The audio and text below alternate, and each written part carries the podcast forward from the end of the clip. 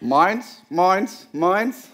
Wer kennt sie nicht, die legendäre Szene aus Findet Nemo, wo die Möwen nach dem Leben von Marlin und Dorius trachten? Und ganz ehrlich, manchmal kommt mir das auch ein bisschen bekannt vor. Auch wenn ich meine Kinder mit dem Herzschlag erziehe, eher wie dieser Pelikan Nils für Attribute zu stehen wie ja, Hilfsbereitschaft und Güte, so erlebe ich doch häufiger, dass meine Kinder manchmal zu Möwen werden. Da ist diese eine Situation, da wird ein Spielzeug irgendwie von dem einen wiederentdeckt und er hat da Spaß dran und dem anderen wird dann irgendwann langweilig und er guckt rüber und sagt, das ist mein Spielzeug und mir nichts, dir nichts, greift er dieses Spielzeug und aus einer friedlichen Spielsituation wird ein Kampf zweier Egomanen in einem Paradies der Vielfalt. Doch dann denke ich über mich selbst nach und reflektiere, naja, typisch Kinder könnte man meinen, aber ich bin eigentlich auch nicht besser. Oft bin ich auch sehr egoistisch und drehe mich auch nur in meinem Kreis. Doch dann komme ich ins Gebet und sage, ich, mich, meiner, mir, Jesus segne bitte alle vier. Ich weiß nicht, äh, wie es dir gerade geht. Vielleicht äh, konntest du dich bei dem Clip identifizieren mit diesen zwei Fischen und stehst gerade in einer sehr herausfordernden Situation. Vielleicht blickst du auf deine letzte Woche und sagst, yes, ich habe Gottes Stimme gehört und ich habe wirklich in der letzten Woche Dinge erlebt, wo ich anderen eine Hilfe war, wo ich gütig war. Vielleicht stimmst du auch mit mir überein und musst beschämt feststellen, naja, eigentlich habe ich mich letzte Woche auch nur um mich selbst gedreht. Egal wie du dich gerade fühlst, egal wie du auf deine letzte Woche schaust, herzlich willkommen hier im ICF Berlin und herzlich willkommen zu unserer Predigtserie. Nicht Battlefield, sondern Fight Club trifft aber trotzdem genauso den Namen auf dem Kopf. Und ähm, was machen wir in dieser Serie?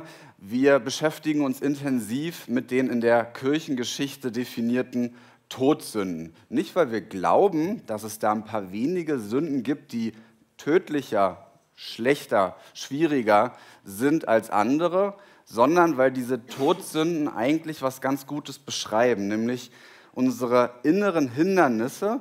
Und das ist quasi wie so ein bisschen der gemeinsame Nenner, dieser Ursprung, der am Ende zu Taten führt, die am Ziel vorbeischießen.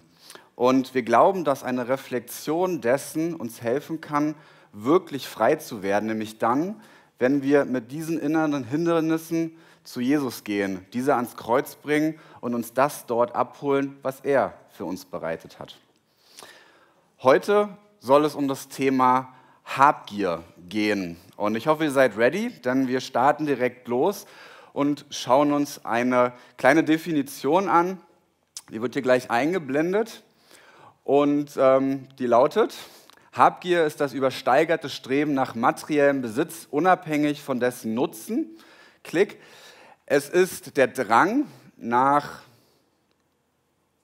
weiter, es ist der Drang in kurzmöglichster Zeit mehr zu bekommen. Man könnte sagen, höher, schneller, weiter. Naja, dieses Motto kommt mir irgendwie aus dem beruflichen Kontext sehr bekannt vor. Und ich neige dazu zu sagen, dass mindestens einmal im Jahr es in meiner Position im mittleren Management ihren Höhepunkt erreicht, wenn es um das Thema Gehaltsgespräche geht. Ähm, ich bin da in einer sehr spannenden Situation und es hat wirklich dieses Potenzial, zu einem ganz besonderen Schauspiel zu werden, wenn, denn ich muss zwischen zwei Parteien vermitteln. Da ist auf der einen Seite die äh, Gruppe der Arbeitgeber, die natürlich in Budgets denken und irgendwie auch schauen müssen, wie sie das vorhandene Geld sinnvoll verteilen. Sollen sie vielleicht jemand Neues lieber einstellen, aber irgendwo möchte ich auch die bestehenden Mitarbeiter halten? Und sie stehen immer in dieser Gefahr, geizig zu sein, geizig zu werden, was übrigens auch eine Form der Habgier ist. Und das passiert nicht unbedingt aus böswilligen Motiven, denn betriebswirtschaftliches Handeln setzt eben auch gesunde Verwalterschaft voraus. Doch wie oft hat man eben dieses Gefühl bei vielen Unternehmen, bei vielen Arbeitgebern, dass sie doch nur an sich denken und dass sie doch viel freigebiger und großzügiger werden könnten, dass sie vielleicht doch noch mal ein bisschen mehr an den Erfolgen, die das Unternehmen hat, den äh, teilhaben lassen äh, kann, also was die Mitarbeiter betrifft.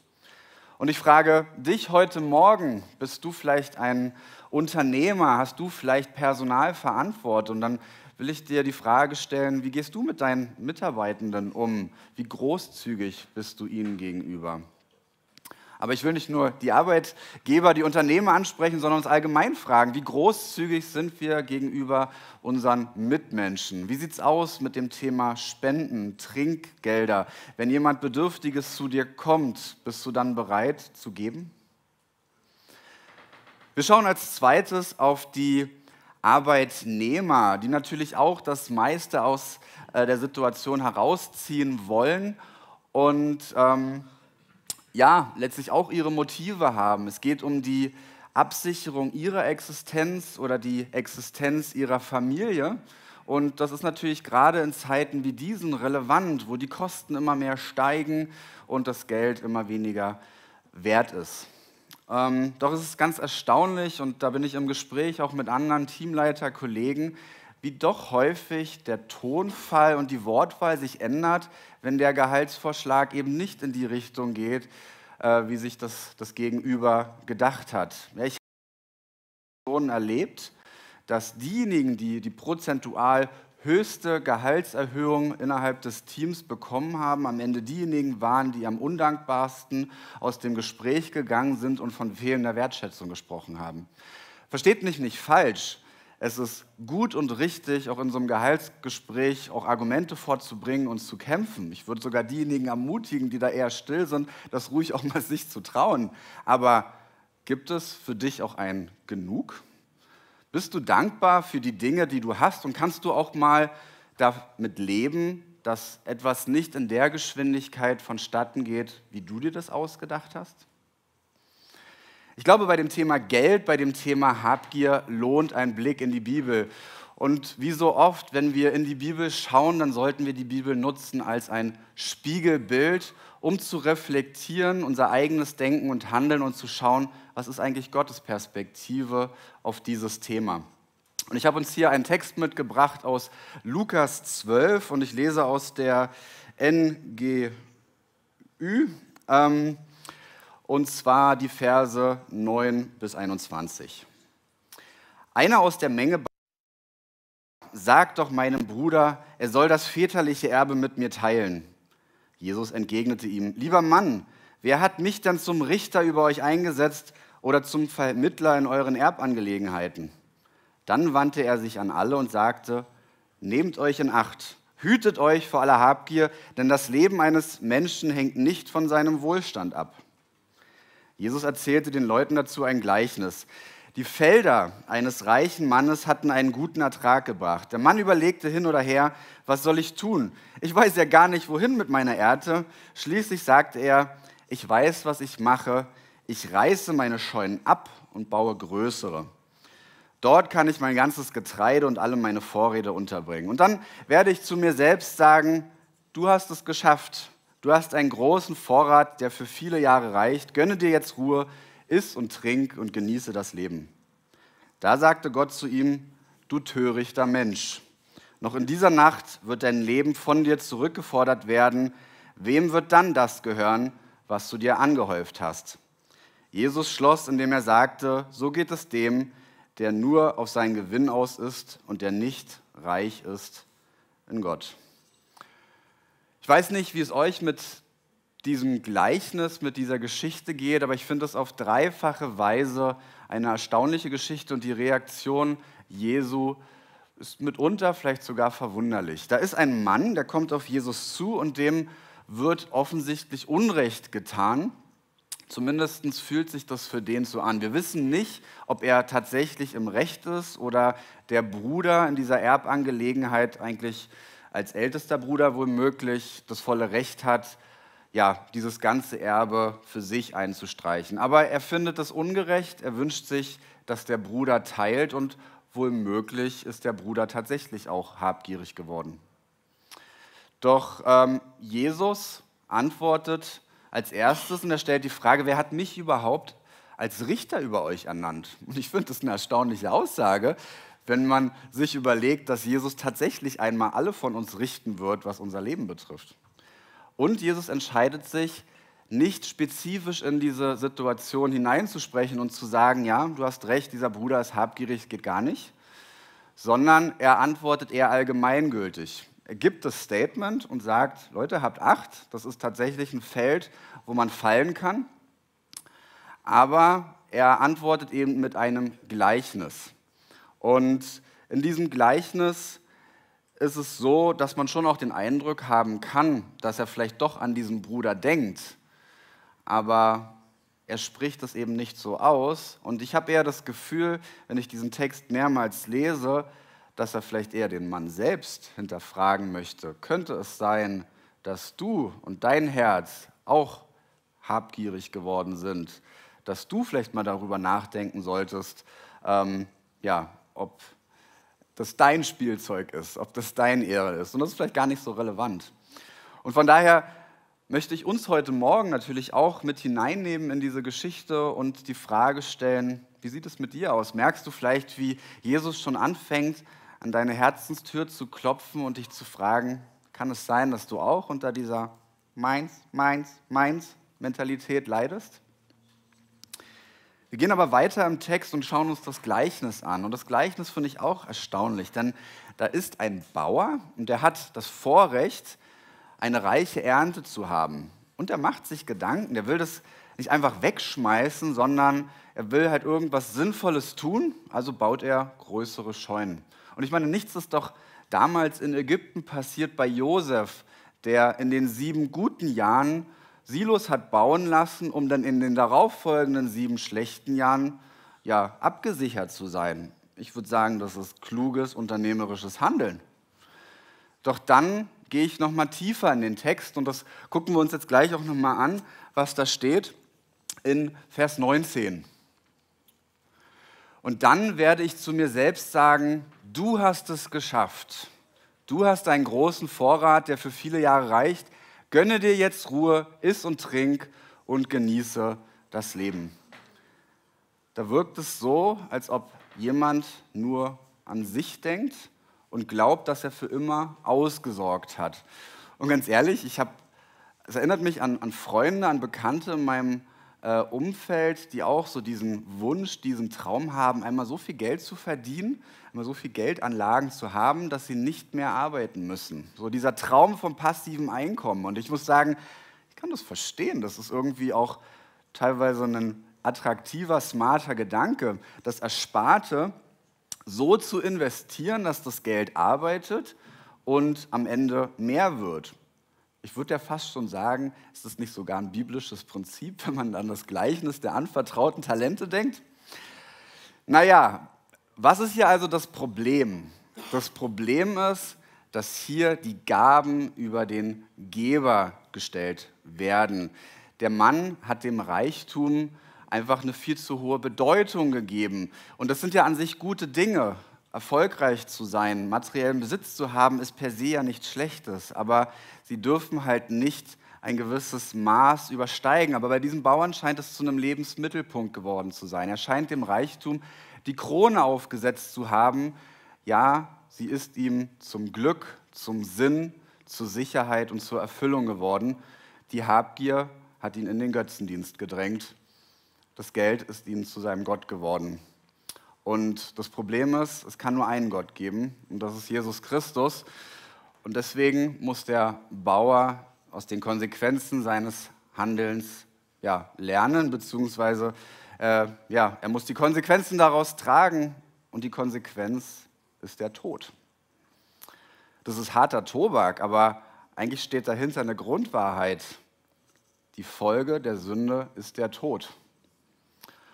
Und daran merken wir, wir brauchen Rettung, wir brauchen einen Retter. Und das Spannende dabei ist, wenn man darüber nachdenkt, bei diesem Thema Habgier, bei diesem Streben nach mehr, egal ob das Geld, Besitz oder vielleicht auch Titel, Status oder ähnliches ist, da sitzen wir alle in einem Boot. Dieser Sehnsucht nach irdischem, nach irdischem Besitz, nach Sicherheit steckt doch irgendwo alle von, in uns, ob Arbeitgeber oder Arbeitnehmer, ob jung oder alt, arm oder reich. Die Frage, die wir uns also stellen müssen, wie können wir diesem innerlichen Hindernis begegnen? Wie können wir ihnen den Kampf ansagen? Wie können wir diesem Götzen den Kopf abschlagen? Und da freue ich mich, dass Alex jetzt auf die Bühne kommt und uns da etwas tiefer mit hineinnimmt.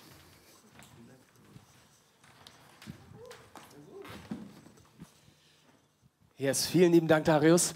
Ähm, so, so cool, wie Darius aufzeigt, was Habgier im Grunde auch mit uns machen kann. Und Habgier ist wie jede andere Verfehlung, jede andere Sünde gleich. Sie trennt uns von Gott. Und wir haben gesagt, beim Fight Club in dieser Themenreihe wollen wir nicht einfach nur was beleuchten, was irgendwie uns trennt von Gott, sondern etwas dem gegenüberstellen und das dem Kampf ansagen. Ja? Dem Habgier heute Morgen dem Kampf ansagen. Und das haben wir getan, nämlich mit einem Teil des Frucht des Geistes, nämlich der Güte. Und wenn man so ein bisschen die Güte oder, oder die Thematik Güte irgendwie in die Bibel so reinschaut und dann findet man relativ zügig ähm, im Alten Testament mindestens siebenmal, wo Gott folgendermaßen vorgestellt wird, nämlich als barmherzig und gnädig, langsam zum Zorn und groß an Güte. Und ich dachte, das ist doch cool. An einer Stelle stellt er sich selbst so vor, dass Gott ein Gott ist, der groß an Güte ist. Und ich habe mal überlegt, was kann Güte bedeuten? Was bedeutet das, wenn man alleine das das deutsche Wort anschaut,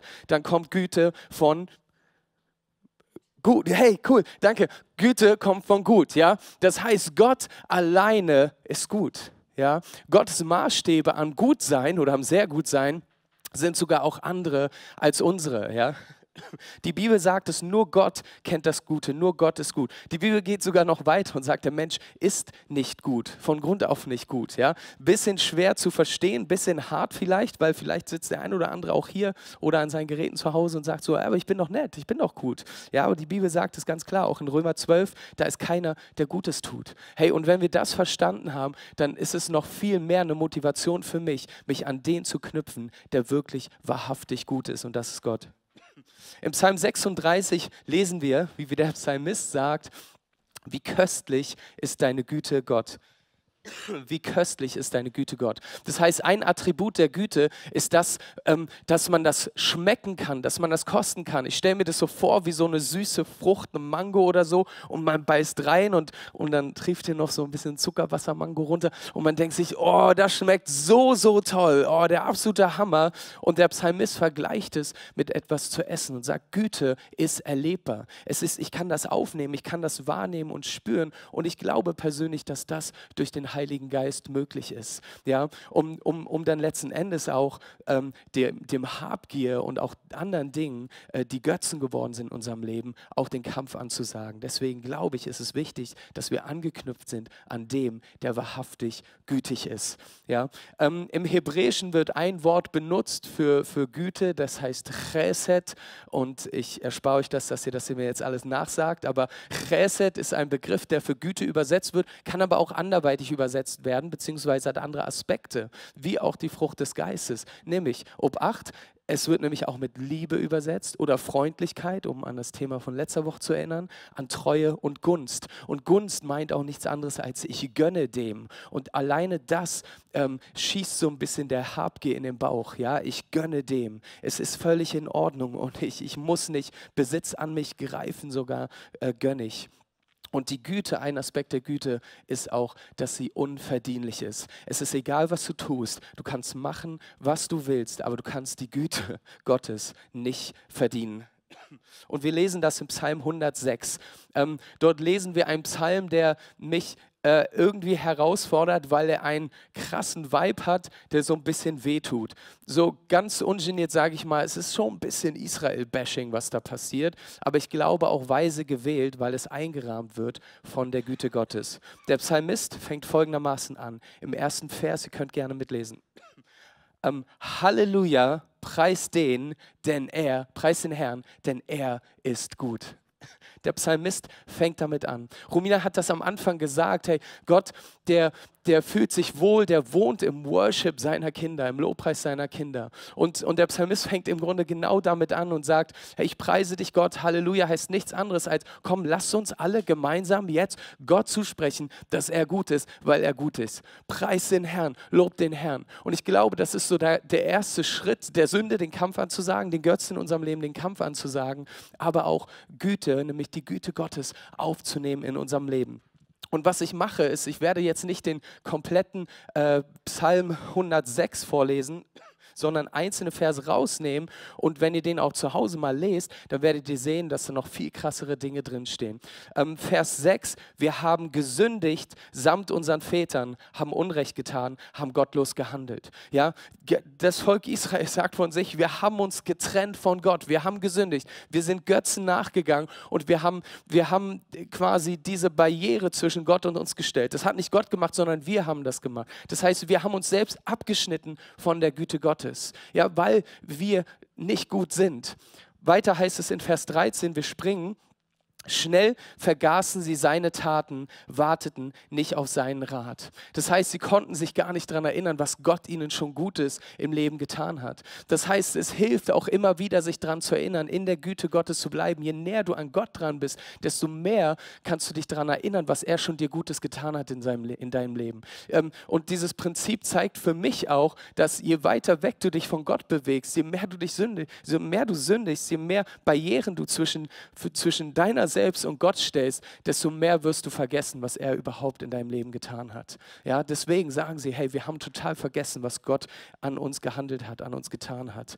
Sie gierten, und jetzt kommen wir es auch zur Habgier, ja, sie gierten voller Begierde in der Wüste, stellten Gott in der Einöde auf die Probe. Ja, vielleicht kennen wir die ein oder andere Stelle, eine ganz besondere. Sie sind gerade aus Ägypten geflohen sind in die Wüste gekommen und dann fingen sie an zu murren. Ja, erstmal gegen Mose, dann gegen Gott. Hm, wir wollen essen. Ja, das kennt doch der Mensch. Der will essen. Ja, habgierig essen. Gut, wir brauchen auch Essen, um zu überleben. Und, und, und, und er braucht diese Materialien. Ja, und, und dann schenkt Gott zu Wunder und schenkt Gott Manna vom Himmel. Na, die Story kennen wir vielleicht. Und, und dann ist eine Zeit vergangen und dann fangen die an zu murren. Ich muss ehrlich gestehen, ich kann es auch nachvollziehen, weil nur Brot zu essen ist jetzt nicht so das Spannendste. Das murren suchen die wieder und sagen, Gott, wir wollen und sie sind begierig und sie wollen was. Und Gott sagt, okay, ich gehe darauf ein und schenke euch jetzt Wachteln, Protein, ja, Fleisch. Und das kommt dann vom Himmel und dann kriegen sie auch das und dann murren sie weiter. Und was ist mit dem Volk Israel? Sie entscheiden sich immer wieder in Momenten, wo sie Götzen nachgehen statt Gott, obwohl Gott der wahrhaft Gute ist, obwohl Gott der Gütige ist. Und aufgrund dessen, dass sie selbst auch habgierig sind und ihre eigenen Vorteile in bestimmten Dingen sehen, obwohl am Ende der Tage es immer ein Vorteil ist, mit Gott zu gehen. Weiter heißt es, äh, großen Sprung, Vers 44, doch er sah an ihr Elend, als er ihr Schreien hörte. Und das ist, glaube ich, eins der maßgeblich wichtigsten Dinge bei uns in dieser Serie, wenn wir über Fight Club reden, ist, dass auch die Güte Gottes einhergeht mit dem, wenn wir Buße tun, wenn wir umkehren, dann ist er gütig und treu. Und er sieht unser Elend, er sieht unsere Kämpfe, er sieht die Momente, wo wir im Boxring stehen und manchmal gegen unseren Chef kämpfen, unsere Angestellten kämpfen, gegen unsere Begierden, gegen unsere Habgier, mit den Sünden irgendwie ringen. Und das sieht Gott. Und ich glaube, ein großer Schritt ist, um den Sünden die Kampfansage zu machen, ist umzukehren, ist Buße zu tun. Das Neue Testament spricht von Metanoia. Eine, eine, das ist das, was passiert, wenn eine Raupe zu einer Schnecke wird, wird man ein neues Wesen, ja. Und, ähm, und, und, und dann verstoffwechselt man quasi diese Güte. Und dann heißt es weiter, er ließ sie Erbarmen finden bei allen, die sie gefangen weggeführt hatten. Das heißt, auch den Feinden gegenüber ähm, hat Israel, konnte siegreich dann sein. So, wer legt nun den Standard für die Güte fest? Nämlich Gott allein. Gott ist ewig und Gott ist ewig gütig. Ja? Gottes Güte ist nicht launisch, sondern sie ist verlässlich. Das heißt, es gibt nicht in einer Woche, sagt Gott, hm, meine Güte möchte ich dem ICF Berlin heute zeigen aber nächste Woche nicht. Ja, das macht Gott nicht. Gott ist nicht launisch, sondern Gott weiß, er ist gut, er ist treu. Das ist seine Haltung und er möchte dir in Liebe und in Gnade begegnen. Die Güte Gottes zeigt auf, dass Gott selbst der Standard dessen ist, was gut ist. Nicht subjektiv, wir selbst sind der Maßstab dafür, was gut für uns ist, sondern die Norm setzt der Allmächtige durch sich selbst. Hey, wenn du denkst, dass du gut bist, es ist vielleicht ein bisschen schwer für mich zu sagen, dann möchte ich dir sagen, hey, du bist nicht gut, sondern du bist gut durch den, der gütig ist, nämlich durch Gott allein. Der allmächtige Gott allein ist derjenige, der gut und treu ist. Und deswegen umso mehr möchte ich angeknüpft sein an ihm. Und gut, Gott, nee, Güte ist das, was Gott für gut hält. Das bedeutet, Gottes Verständnis und Maßstäbe von Güte sind anders als unsere. Und das ist krass, weil ich habe eine Vorstellung von dem, was gütig und gut ist. Ja, und vielleicht deckt sich das auch viel, aber im Grunde will ich auch mehr und mehr Gott kennenlernen und, und ihn fragen und wissen, was ist gut. Ja? Ähm, und weiter äh, möchte ich auch noch äh, die, für uns die Frage stellen, wo gibt es vielleicht aber auch Momente, wo wir wie Israel sind, wo wir uns abwenden, wo wir Mauern bauen und von seiner Güte abgekoppelt sind. Das hat erstmal nichts damit zu tun, ob du gute Dinge weiterhin tust. Das hat erstmal mit, dem, mit der Grundidee an der Güte Gottes nichts zu tun. Du kannst weiterhin gute Sachen tun und trotzdem getrennt sein von Gott, aber dann bist du nicht im, im göttlichen, biblischen Sinne gütig, wie er es ist. Aber durch eine Umkehr sind wir gezogen zu ihm, sind wir angedockt an der Quelle Gottes. Das heißt, uns ist es möglich, selbst gütig zu sein, ja, äh, selbst zu geben ähm, und, und zu schenken, zu gönnen. Und erst wenn ich die volle Güte Gottes ergriffen habe, dann ist es für mich selbst möglich, gütig zu sein anderen gegenüber. Dieses Chesed, dieser hebräische Begriff, der meint am Ende letzten Endes nicht die Handlung, dass wenn du Almosen gibst oder wenn du was weggibst, sondern Chesed, dieser hebräische Begriff, der mit Güte übersetzt wird, meint im Grunde die Haltung dahinter. Was für eine Haltung habe ich dahinter, wenn ich gütig bin, wenn ich gebe, wenn ich nicht habgierig bin und für mich baue und halte? Güte ist im Grunde die Einstellung hinter den Dingen. Güte ist eine Haltung und äußert sich in deinen Früchten, in dem, was du gibst. Und das kann, glaube ich, finde ich, nur derjenige machen, der keine Angst hat, zu kurz zu kommen. Gütige Menschen machen andere reicher und finden dadurch wahren Reichtum in Gott. Und ich glaube, wenn wir selbst die Güte Gottes erfahren und sie schmecken wie eine Frucht und, und erleben, ähm, dann glaube ich, werden wir anfangen, unsere Umwelt zu verändern. Dann werden Menschen angetatscht werden von dem, wie wenn wir selbst die Güte Gottes erfahren und sie weitergeben. Wenn unsere Haltung sich ändert, dann glaube ich, werden Dinge passieren um uns herum und da wird das Reich Gottes, die Grenzen des Reiches Gottes erweitert werden. Und wir haben ähm, für diese Reihe, das ähm, haben wir äh, angekündigt, dass wir die äh, vier Symbole, die wir jeden Sonntag neu durchgehen. Das ist das kürzeste, die kürzeste Form, wie du Evangelium predigen kannst, ist in vier Symbolen. Und wir haben sie umgeändert, unsere vier Symbole, in ein Auge, in einen Mund und ähm, in äh, das Kreuz und die Hand. Ja? Und für uns bedeutet das, wir wollen erstmal erkennen. Das Auge steht für erkennen, der Mund für bekennen, ähm, das Kreuz, Tausch am Kreuz und für die Hand, was ist mein Next Step, was ist meine Handlung dahinter.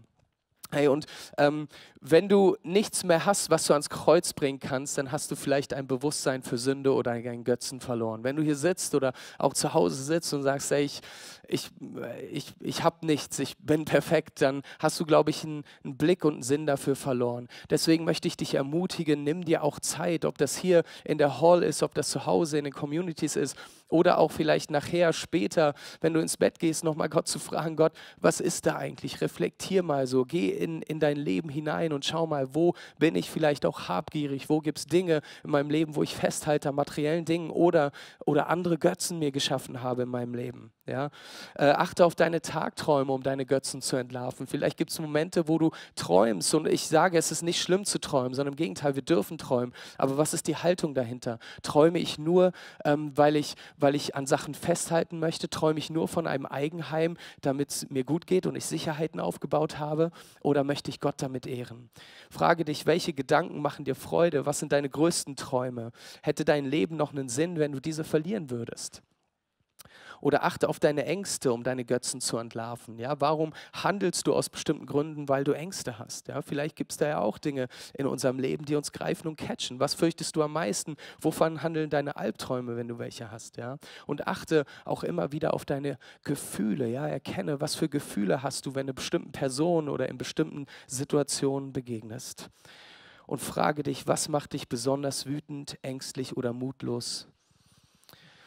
Und wenn du das erkannt hast, das ist manchmal ein Prozess und der geht manchmal auch nicht von heute auf morgen. Aber wenn du Dinge erkannt hast und weißt, oh ja, da gibt es Mauern zwischen mir und Gott und, und ich, ich, ich muss jetzt diese Dinge loswerden. Und die Bibel sagt, die Dinge können wir loswerden, indem wir sie bekennen, indem wir vor Gott treten und auch vor Menschen und die Dinge aussprechen. Und das ist ein hartes Ding, weil das bedeutet auch einfach, äh, unseren Stolz zu begraben. Ja, Stolz, der die Nährboden, Nährboden für Sünde ist. Und, und ich möchte uns ermutigen, diesen Schritt zu gehen, der manchmal wirklich schwer ist. Und viele Christen kommen nicht über diesen Punkt hinaus, auch Dinge anzusprechen und in ihr tiefstes Herz hineinzuschauen zu lassen und zu sagen, ja, da habe ich Fehler, da habe ich Sünde, da habe ich Vergehen und, und Gott, ich bringe sie dir.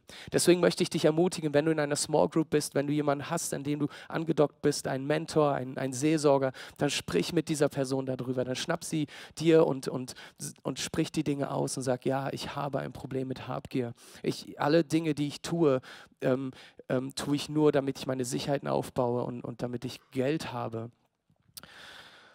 und dann bekenne diese Dinge. Und dann geh ans Kreuz. Und was ist am Kreuz geschehen? Am Kreuz von Golgatha ist Jesus gestorben. Aber er ist wieder auferstanden, ja. Und Auferstehungskraft erst, ergibt erst dann Sinn, wenn wir bereit sind zu sterben. Auferstehungskraft ergibt erst dann Sinn, wenn wir sind, bereit sind zu sterben. Aber wir müssen gar nicht sterben, aber die Sünde in uns darf sterben. Und deswegen ist es wichtig, dass wir Jesus einladen in unser Herz, weil wir ihn brauchen. Und dann tu einen Tausch am Kreuz und sag, hey, ich gebe dir das, wo ich im Innern sündig bin. Und dann nimm das, nämlich die Güte Gottes, die er anbietet heute Morgen, heute Mittag, heute Abend, wann auch immer du dieses Gebet sprichst. Und dann, und dann tausch das aus. Und als nächstes überlege dir mit dem Symbol des Handes, was ist mein nächster Schritt? Was möchte ich tun? Wie pflege ich die Prioritäten Gottes? Vielleicht heißt es auch konkret für den einen oder anderen, wo investierst du dein Geld, so dass die Liebe Gottes sich in der Welt verbreiten kann. Und das ist ganz individuell. Und dafür möchte ich jetzt beten, dass du auch in positiver Weise herausgefordert bist, den Götzen, diese Sünde, den Verfehlungen, den Kampf anzusagen und zu sagen, ja, es ist ein Kampf, es ist manchmal anstrengend, aber zu wissen, dass hinter uns ein Gott steht, der größer ist als alle Dinge dieser Welt, der so eine Dinge wie Güte parat hat für uns, damit wir ausgerüstet sind, in dieser Welt zu bestehen. Und dann werden wir Dinge überwinden, sagt die Bibel. Und das glaube ich zutiefst. Steht doch einmal gemeinsam mit mir auf. Vater im Himmel, ich danke dir für diesen Tag, Herr, und ich danke dir und ich bete das so, so gerne immer wieder für deine Güte, für deine Treue, für deine Liebe und Gnade und Barmherzigkeit. Herr, und ich danke dir, dass du alle Antworten hast für unser Leben, welche Fragen auch wir immer stellen, Herr. Herr, und ich danke dir, dass du uns Geduld schenkst, Herr, dass wir Antwort von dir empfangen, auch wenn wir sie immer sofort haben wollen, damit wir unsere Sicherheiten haben. Herr, du siehst die Kämpfe in unserem Leben. Herr, ob das mit materiellen Dingen zu tun hat oder nicht, ob das mit Sicherheiten zu tun hat oder nicht. Herr, was ich dir jetzt proklamieren möchte und sagen möchte, ich, der ich hier vorne stehe, aber wir als ICF Berlin, Herr, wir proklamieren deinen Namen, Jesus, und stellen deinen Namen über alle Dinge. Und wir danken dir, dass du uns liebst und dass du uns begegnen möchtest. Hilf uns, die nächsten Schritte zu gehen, um zu wachsen, um näher an dein Herz zu kommen, deinen Herzschlag zu spüren und so zu werden, wie du bist, Herr. Amen. So schön, dass du dich von zu Hause oder unterwegs dazugeschaltet hast, um eine unserer Predigten zu hören. Wir haben dafür gebetet, dass dein Glaube gestärkt wird, dass du neue Hoffnung bekommst und dass deine Liebe erneuert wird. Und wenn das passiert ist durch diese Predigt, dann abonnier doch den Kanal, teile ihn mit deinen Freunden und werde Teil dieser Kirche. Und wenn du sagst, darüber hinaus möchte ich diese Kirche gerne im Gebet und finanziell unterstützen, dann teilst du mit uns einen Traum. Und wir haben einen Traum, dass diese Botschaft von Gottes Liebe und von dem Glauben an ihn nicht nur hier in Berlin bleibt, sondern über die Grenzen der Stadt, über die Grenzen des Landes weit hinausgeht. Dann machst du das mit deinem Gebet, mit deiner Spende möglich. Vielen, vielen Dank, dass du Teil dieser Kirche bist und lass uns gemeinsam kooperieren.